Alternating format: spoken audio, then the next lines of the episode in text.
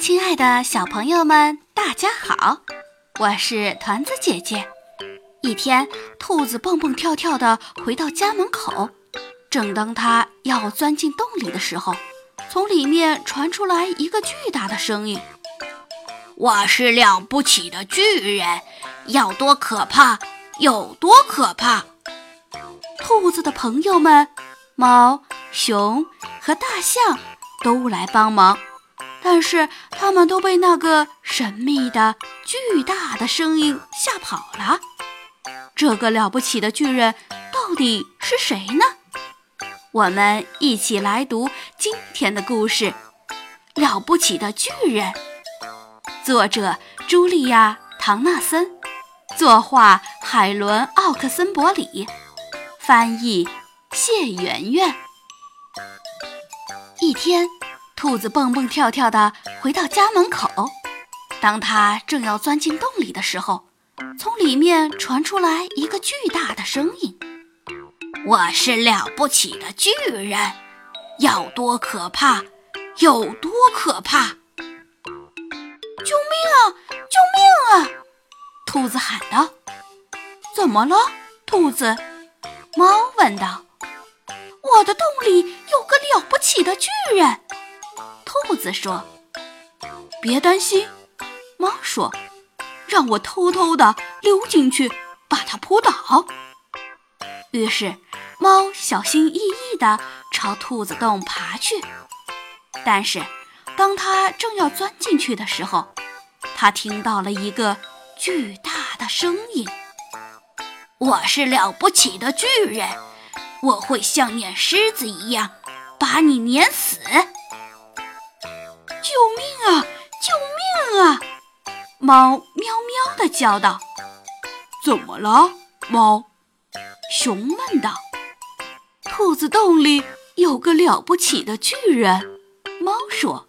“别担心。”熊说，“让我把毛茸茸的大爪子伸进去，把它击倒。”于是，熊大摇大摆地。走到兔子洞口，但是当他正要把毛茸茸的大爪子伸进去的时候，他听到一个巨大的声音：“我是了不起的巨人，我会像蜜蜂一样蛰你！”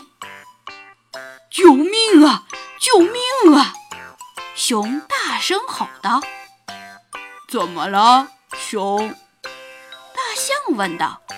兔子洞里有个了不起的巨人，熊说：“别担心。”大象说：“让我用鼻子把它卷起来，扔得远远的。”于是，大象一步一顿地走到兔子洞口，但是当他正要把长长的灰色的鼻子伸进去的时候，他听到一个巨大的声音：“我是了不起的巨人，我比树还要高大！”救命啊！救命啊！大象发出哀鸣。怎么啦，大象？青蛙妈妈问道。兔子洞里有个了不起的巨人。大象说：“别担心。”青蛙妈妈说：“让我把它叫出来。”“不，不要，千万别那么做！”几个小动物齐声对他说。“它可怕极了。”兔子说，“它会像撵狮子一样把你撵死。”猫说，“它会像蜜蜂一样蛰你。”熊说，“而且它比树还高呢。”大象说。但是青蛙妈妈根本就不理会他们的劝告，它跳进兔子洞口。